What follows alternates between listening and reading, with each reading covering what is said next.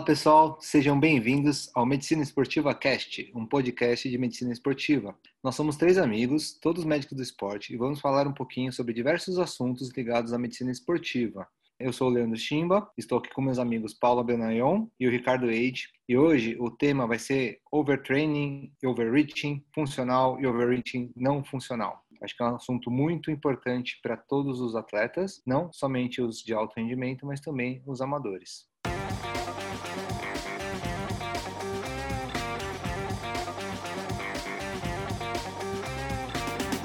Então, pessoal, é, como o Leandro Chimba falou, esse tema que é a síndrome de overtraining, overreaching funcional e não funcional, ele é super importante dentro da medicina esportiva, talvez um dos pilares aí, né, um dos temas mais interessantes que a gente tem hoje. E não dá para falar de overtraining sem a gente falar de treinamento. Vamos conceituar rapidinho treinamento, a gente pode descrever como movimentos, trabalhos específicos a fim de melhorar ah, uma aptidão é, física, né? Seja ela força, seja potência, seja velocidade. E isso o atleta, é, seja ele profissional ou não, sempre busca aperfeiçoar. É interessante a gente pensar que para ganhar performance é, dentro de um treinamento, a gente usa o que a gente fala de princípio da supercompensação. O que seria isso? Seria justamente quebrar o equilíbrio equilíbrio, né, chamada homeostase, é, o que, que, seria quebrar o equilíbrio? Seria você, o atleta, buscar é, o seu treino, justamente atingindo aí um estresse físico, né? Quebrando essa barreira aí do equilíbrio, só que posteriormente, no caso, o cansaço, atingir um cansaço, só que posteriormente buscando uma recuperação adequada, inclusive um dos temas do nosso podcast, né? Vocês podem ouvir aí sobre recover. Dentre eles, a gente falou de sono, é, de alimentação, é, enfim, série de métodos de recuperação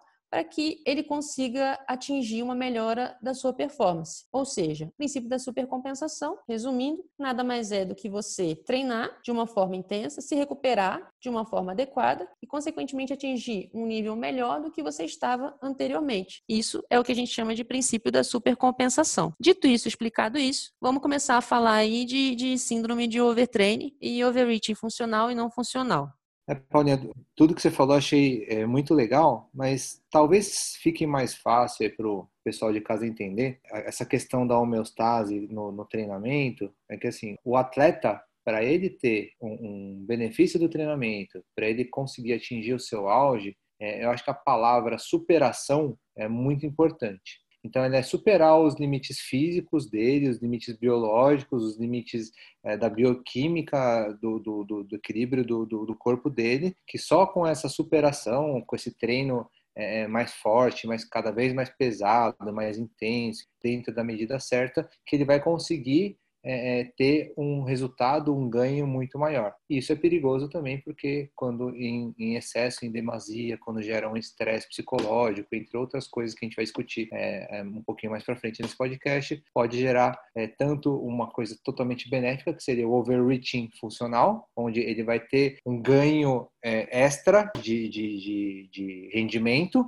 como pode, se a gente, se o o técnico, o médico, o fisiologista errarem na dose, isso pode gerar um overtraining, prejudicando totalmente o desempenho do atleta. É, então, pessoal, o que a gente está falando, no fundo, no fundo, é quão importante é a gente conseguir controlar a carga do treino adequadamente. Né? Então, nós temos uma carga de treino adequada, nós temos um descanso adequado para nós conseguirmos quebrar esse equilíbrio, quebrar a homeostase e, e assim se recuperar para o próximo treino. No final das contas, é por que, que a gente treina? Por que, que a gente faz atividade física? A gente faz porque a gente gosta, é, muitos fazem porque querem melhorar resultados, melhorar a performance, e para isso tem que ter esse equilíbrio. Esse, esse desequilíbrio na quebra, tem uma quebra da homeostase, né? a quebra desse equilíbrio, mas um equilíbrio é, na questão de, de gasto, vou falar assim, tá? De gasto de energia né? e recuperação de energia. Para você ter essa supercompensação, para você conseguir controlar a carga de treino adequadamente e conseguir evoluir. Então, pessoal, como bacana o que, que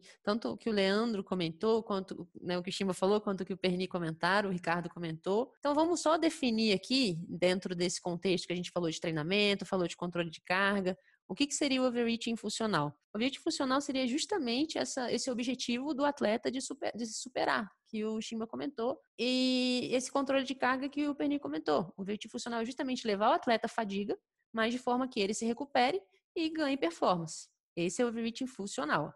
Esse é o objetivo, na verdade, que o técnico tem, o objetivo que você tem em fazer uma planilha. Agora, quando a gente acaba uh, provocando uma fadiga num atleta e ele não se recupera de forma adequada, a gente tem o chamado overreaching não funcional. O que seria isso? O cara vai lá, treina, não dorme, se estressa, não se alimenta e vai treinar no outro dia. Ele vai lá, treina, dorme, mas não se alimenta direito, Aí no outro dia de novo, aí no outro dia de novo, não descansa. Ou seja, ele vai perpetuando o quadro de overreaching funcional. Com o tempo, o que, que acontece? Ele vai levar um overreaching não funcional. Então, se você perpetua o overreaching não funcional, você leva justamente ao que a gente está trazendo no nosso podcast, que é a síndrome de overtraining. Se a gente for definir, nada mais é do que alterações uh, metabólicas, neuroendócrinas, bioquímicas, que são causadas justamente pelo desequilíbrio entre a fadiga e a recuperação. E esse, isso é causado por, uma, por, esse desequilíbrio durante muito tempo. É durante, tem relatos aí de, de um ano de, de quadro de overtraining, eh, de meses, em que o atleta não consegue se recuperar. E aí pensando, gente, na verdade o que nós queremos, né, obviamente com o treinamento é esse overreaching funcional que a, que a Paulinha comentou. O não funcional, ele é danoso e potencialmente perigoso para o atleta. É, inclusive, podendo se manifestar com alguns sintomas, né, bem variados, é, ou até mesmo com queda de rendimento. Então, muitas vezes o atleta, uma das coisas que acontece, é, ele começa a treinar e começa a ter resultados ruins, aí ele vai lá e começa a treinar mais, e aí o resultado continua ruim, ele fala, preciso treinar mais para melhorar, ele vai lá e treina mais ainda, é, e aí ele continua tendo resultados ruins e começa a apresentar alguns sintomas. Mal sabe ele que, na verdade, ele está piorando esse, esse overreaching é, não funcional, esse overreaching danoso que vai levar um overtraining. É, ele acha que sempre que ele não está tão bom porque ele está treinando pouco, e ele vai lá e treina mais, mas na verdade ele não está tão bom ou está perdendo qualidade e resultados é, porque ele não está se recuperando adequadamente. Ou ele deve melhorar a sua recuperação, ou ele deve controlar a, a sua carga de treino eventualmente diminuindo até para conseguir ter um desfecho positivo. E aí, pessoal, então, aproveitando, gente, o, o Perni já comentou das alterações clínicas, vamos só dar um passinho para trás para chegar nela. Se a gente for pensar nos fatores aí precipitantes, vamos dizer, fatores de risco do quadro de, dessa síndrome de overtraining que a gente acabou de explicar, o que, que a gente pode trazer aí? A gente pode falar do, do justamente desse aumento de treino que ele acabou de comentar, da diminuição de recuperação, na, no, no chamada, na chamada monotonia do treino. O que, que, seria isso? É aquele treino que é sempre a mesma coisa, né? É, acaba que não é, não é o sinônimo, a monotonia de treino não é a mesma coisa do que um treino monótono, mas a gente pode, pode dizer que seria a semana de treino sempre parecida. Isso acaba gerando um estresse no atleta e, e, e não funciona. Privação de sono, é, aquele cara que não né, tem, tem insônia, que não consegue dormir, que acaba entrando aí na diminuição da recuperação. Um balanço energético negativo, ou seja, gasta muito mais do que consome. Mudanças ambientais, por exemplo, ele treina em, não sei, ele treina em Manaus e de repente ele vai treinar no sul. Isso gera um impacto muito grande problemas pessoais, isso também interfere. E isso tem muita relação justamente com o que o Perni acabou de comentar com o controle de carga. Isso tudo mexe no controle de carga também. É legal só a gente pontuar que o controle de carga ele é dividido em, em carga né? externa e carga interna. Carga externa a gente consegue pensar em volume de treino, em horas medidas de treino. E carga interna é tudo aquilo que, que o atleta responde. Seria como o, o, fisiológico do atleta responde a essa carga externa, né? Só para pontuar. Então, é, os fatores precipitantes da síndrome de overtraining seriam basicamente esses. Então, o que acontece muito, gente, na verdade, é sempre que você tem uma carga é, muito diferente até também da, da anterior. Então, por exemplo, você está você tá acostumado a treinar numa toada e você está com treinos incrementais e de repente você quebra isso, você quebra isso com um treino muito mais forte que muitas vezes é, é apenas um treino diferente, um treino que você não está acostumado a fazer. Por exemplo, quando o atleta muda de clube, quando o atleta muda de técnico, de preparador físico e acaba, mesmo que o pessoal ache que está controlando essa carga depois da mudança, esse atleta ele demora um tempo para se adaptar a esse novo estímulo estímulo, é, e, esse, e esse tempo de, de adaptação hum, durante esse tempo pode causar é, uma não recuperação adequada e pode levar também a overtraining. Então a gente precisa ficar ligado e preocupado quando tem mudanças de alguma das pecinhas é, que encaixa essa equipe multidisciplinar aí é, que, que vai dar o treinamento adequado e rendimento adequado. É, outra coisa que a gente precisa prestar atenção é proximidade de competições. Então, pega a corrida de rua, por exemplo, praticantes de maratona ou outras provas, o triatlo. É, tem muitas pessoas que acabam é, até brigando com as planilhas de treino, né? Falando, não, acho que eu consigo mais. E vai, e vai forçando. E vai forçando, ah, eu consigo mais. A prova tá perto. Daqui um mêsinho, ah, vou treinar um pouquinho mais porque tá, tá leve. E ela acaba fazendo isso sem avisar o técnico, sem avisar o preparador, ou fazendo, vai fazendo por conta própria, é, e acaba forçando cada vez mais, fazendo carga a mais, só que ela não pensa, ela não que tem a carga acumulada da semana, a carga de treino acumulada do mês, dentro dessa periodização. E acaba bagunçando todo o treinamento, toda, o que, tudo que tinha sido preparado, é, e acaba se expondo a riscos é, do overtraining então, pontuando alguns dos sintomas, o que a gente vai encontrar num paciente que a gente acaba suspeitando de, de overtraining, né? Então, muitas vezes, como a gente estava falando, né, é, a primeira coisa que a gente percebe é uma queda de rendimento. O pessoal começa a cair o rendimento, perder rendimento, começa a perceber que o treino que era fácil antes está ficando difícil de fazer. Então ela mesma acaba percebendo que tem alguma coisa diferente, né? Muitas vezes ela começa a ficar irritada com isso, ela mesma começa a querer treinar mais, né?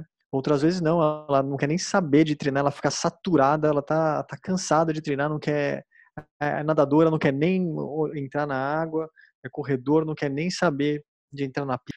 Né, fica saturado do treino, fica, não quero treinar. E pensa, uma pessoa que ama fazer aquilo, adora fazer aquilo, sempre gostou e de repente não quer mais, de repente cansou. Né? Então, é, isso vai gerando também, além de, de irritação, além desse, dessa fadiga é, mental, vai gerando também, às vezes, alguns quadros até parecidos com depressão. Né? Além disso, pode ter alterações de padrão de sono, então queda do, da qualidade do sono, perda às vezes não consegue nem começar a dormir, não consegue manter um sono adequado e aí agrava mais ainda porque não se recupera adequadamente. Tem alterações de, às vezes até alimentares, elas não vão, não tem o apetite, altera, né? Então, tem algumas, vão alterando de maneira geral é, comportamentos normais que ela teria, né? Além de até mesmo alterações hormonais e, outros, e outras doenças que podem ser ocasionadas é, por conta de overtraining.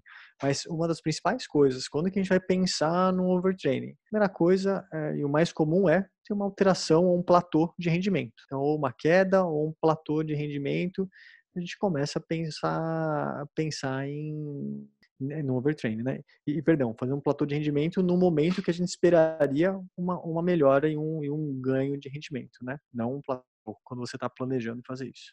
Além disso, pessoal, é também bacana observar, de repente, se um atleta começa a ficar doente com frequência, começa a ter muito resfriado, começa a ter um resfriado, uma diarreia, ou começa a se lesionar muito, buscar essa, buscar esse, é, pensar, vamos dizer assim, nesse diagnóstico também. Por quê? A gente tem que lembrar que quando a gente está treinando bastante, o treinamento está muito intenso, a gente vai fazer um podcast futuramente sobre sistema imune, sobre exercício e, e, e essas alterações aí, mas lembrar que o IgA começa a, a, cair, né? É uma barreira que a gente tem protetiva aí em relação às, às infecções vias aéreas superiores, então resfriado, as IVAs, elas são comuns de acontecerem. Então, quando atleta começa a ter isso de repetição, é um outro sinal.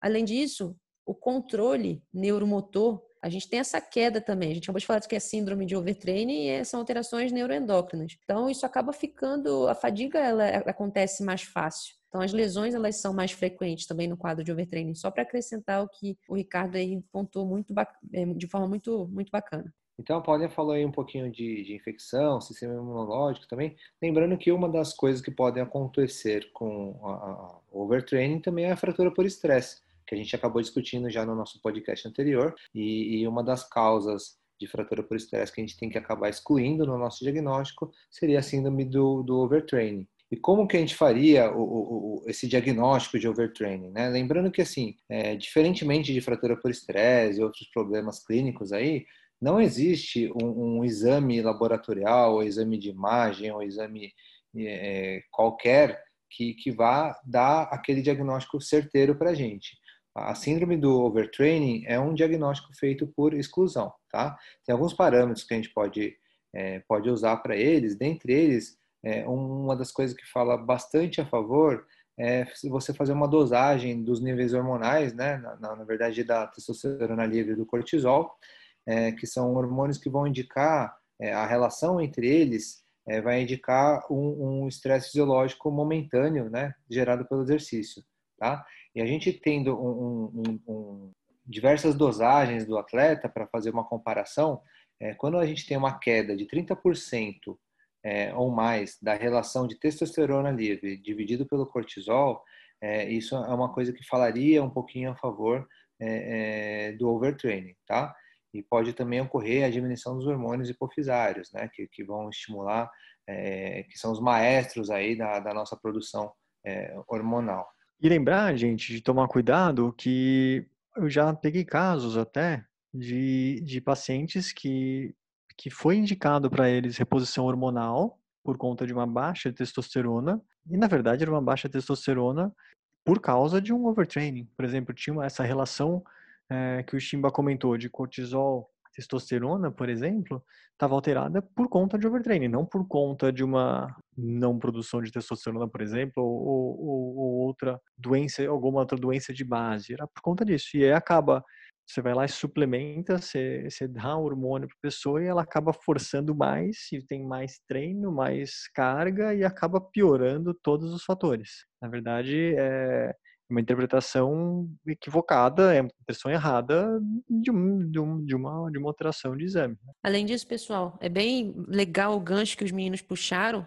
por, por conta disso. Lembrar que o exame laboratorial ele é uma ferramenta bacana para a gente usar, mas ele tem que ser correlacionado com a clínica do doente e com a periodização de treinamento. Ou seja, a gente, uma hora a gente pode dosar o hormônio, mas a gente tem que lembrar que o cara está treinando para caramba. Então a gente quer provocar aquela alteração.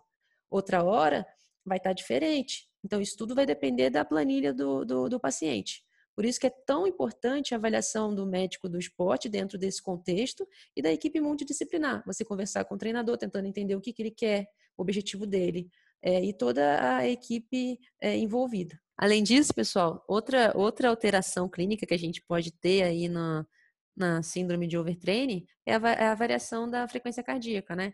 Então, um atleta que geralmente tem a frequência cardíaca lá embaixo, é, de repente ele vai e, e, se mede, né? Às vezes tem, tem também como uma ferramenta é, a utilização aí da, do polar, ou mesmo a contagem da frequência cardíaca de forma, né, colocar o dedinho lá e contar em 15 segundos e multiplicar por 4, a frequência cardíaca começa a ficar mais aumentada. Uh, ou mesmo mais alta, mas isso seria se você dividir a, a, a síndrome de overtraining, seria um pouquinho mais aprofundado, que não vem ao caso. Mas a variabilidade cardíaca muda. É basicamente isso. A frequência cardíaca do atleta vai estar diferente. É, e além da, além da variabilidade da frequência cardíaca, às vezes até alteração cognitiva. Então, a tensão varia, é, memória operacional, memória de trabalho, né? Ela, você tem uma queda, você tem uma perda, e essas coisas até mesmo são quantificáveis. Entra como aquelas alterações cognitivas por estresse, por exemplo, né? Então, são sinais é, indiretos que a gente pode, excluindo outras causas, a gente começa a pensar é, num overtraining e começa a fechar um diagnóstico. Uma outra coisa para avaliação diagnóstica e que nem sempre é utilizada é uma ferramenta muito simples. Você não precisa de, de exame laboratorial, isso seria mais uma ferramenta, né? Você não precisa de, é, de testes, seriam os questionários, né? A, a, tem várias publicações do Bridget aí dentro da medicina esportiva com uma série de, de questionários, né? Vamos citar aqui só exemplo, tá? Como o POMS, questionário de humor, o Rest Key, que é um questionário de, de recuperação, e a gente pode utilizar no dia a dia do atleta. Hoje, com os links de, de Google aí, sem propaganda, mas o Google Drive, você pode gerar um link de celular e perguntar para o atleta pós-treino, pré-treino, como foi a recuperação dele. E a partir daí você tem uma percepção de esforço. Isso é uma ferramenta super válida e super simples de, de ser utilizada e ajuda muito no diagnóstico de overtraining. Falamos bastante de sintomas, falamos de diagnóstico, falamos da carga de treino. Mas e tratamento? Como será que é? Tá bom, já excluímos outras doenças, né? Fechamos o diagnóstico, acho que pode ser uma síndrome de overtraining. Como é que a gente vai tratar? Basicamente, gente, é repouso, né? Você vai tirar ou diminuir, ou você vai colocar o paciente em repouso é, e potencializar essa recuperação. Muitas vezes até precisa parar de treinar. E às vezes a pessoa está tão saturada que ela agradece por parar de treinar. Ela não sabe mais por que, que ela não, por que, que ela gostava tanto de treinar, mas ela e agora ela não está gostando. De repente você tira, tira um pouquinho, sai da, sai da, sai da, da quadra, sai da pista, vamos mudar de atividade, só tirar do ambiente é, de descansar no sentido até mental da palavra já, já ajuda. Mas basicamente é descanso, é, é recuperação, é repouso e para conseguir para o corpo conseguir compensar e ir se recuperando aos poucos. Além disso, pessoal, quando a gente fala de perfeito, é, o tratamento é esse, é repouso. Repouso é o principal elemento, mas a gente sempre tem que lembrar né? É, na medicina esportiva e na vida, né? O tratamento é específico e individualizado, sempre, né? O repouso sendo o principal elemento. Além disso, alguns trabalhos mostram uma dieta rica em carboidrato, né? Podendo acelerar a recuperação. É, se, se houver, por exemplo, um quadro importante de depressão, de distúrbio de humor, pode-se lançar a mão da medicação então a gente tem que lembrar, se lança mão da medicação, se a gente está falando de dieta rica em carboidrato, olha aí de novo a gente puxando gancho para a equipe multidisciplinar, né? Então, é, ter uma equipe bacana com que médico do esporte, psicólogo, é, fisioterapeuta que seja, é, porque você vai fazer o repouso, o repouso é o principal elemento, mas em alguns casos o atleta de alto rendimento não consegue ficar parado, então em certas situações colocar ele para fazer uma atividade simples, né? É, pode ser aí uma, uma forma de, de ajudá-lo até na recuperação e monitorar a carga de treino dele. Acho que essa também é uma, uma grande mensagem e aí uma grande recomendação dentro quando a gente fala de síndrome de overtraining. Acho que dá para acrescentar, Paulinha, é questão do tempo, né? Quanto tempo Boa. vai demorar esse, esse overtraining, essa recupera, essa, esse descanso, essa recuperação? Vai demorar o tempo que for necessário, infelizmente. A gente precisa observar esses parâmetros que nós vimos inicialmente, observar essas alterações e perceber é, o seu retrocesso, perceber que ela está perceber que ela está diminuindo, que está melhorando e, e, quando tiver o tempo adequado, quando ela estiver sentindo bem, a pessoa já estiver sentindo melhor e melhorando esses parâmetros, a gente libera para voltar às atividades normais. É isso mesmo, Penny. Tipo, é o que você falou. Ah, quanto tempo? É individualizado. Ele vai, tem gente que vai se recuperar mais rápido, tem gente que vai demorar um pouco mais para se recuperar, é, é isso, é a individualização sempre do, do, do, treinamento, desculpa, do, da recuperação, além do treinamento também, né? Mas principalmente aí, quando a gente está falando do tratamento. É, além disso, só para talvez fechar nosso podcast, não sei se os meninos querem acrescentar mais alguma coisa, é lembrar que o overtraining, que o Chimba muito bem lembrou na hora que ele comentou do diagnóstico, é diagnóstico de exclusão. Então, a gente precisa descartar diabetes, hipotireoidismo, anemia, é, outros diagnósticos diferenciais aí, para, por último, se não achado nenhuma doença orgânica, que é o que a gente fala, né, é, chegar no diagnóstico de overtraining. E aí, complementando, Paulinha, já manda o nosso take home message, por favor. Nosso finalzinho é, eh, para pensar aí nas coisinhas principais que nós falamos hoje. Maravilha. Então vamos lá, vamos emendar nosso take home message. Lembrando, síndrome de overtraining, definição, né? Alteração aí neuroendócrina, né? O que seria isso? Ah, né? Enfim, da série de sistemas que a gente comentou, né? Hematológica, de humor, uh, muscular, eh, cardiovascular, devido ao desequilíbrio entre a fadiga e a recuperação, né? Como diagnóstico, acho que a principal mensagem não tem exame específico, é a junção de uma série de ferramentas. Alterações clínicas, a gente comentou um monte, mas principalmente o alerta ligado quando há queda de rendimento. Tratamento individualizado, repouso sempre. E prevenção, individualização, monitorização do treino. Acho que essa aí é a mensagem de hoje. Bom, gente, obrigado por mais esse podcast. Espero que tenham aproveitado. Se tiver sugestão de tema, se tiver dúvidas, por favor, mande para nós, para os nossos canais. A gente vai responder sempre que possível e o mais rápido possível. E essas sugestões também são sempre bem-vindas para a gente começar e fazer outros podcasts para vocês. Obrigadão, abraço a todos aí. Pessoal, obrigado por mais um podcast também. Gostaria muito da interação de vocês, né? Para saber se vocês estão gostando, é, se o formato tá legal, se tá interessante, se vocês preferem algo mais curto, mais longo, é, esmiuçar um pouquinho mais o assunto. Estamos aí à disposição, né? Para ouvir vocês. É, não esqueçam de seguir a gente nas redes sociais, tá? Tanto no Instagram, o arroba Medicina Esportiva Cast e também tem todas as plataformas aí de, de podcast com esse mesmo nome. E se vocês quiserem também seguir nossos perfis pessoais, também fiquem à vontade e por lá a gente pode conversar bastante e interagir mais.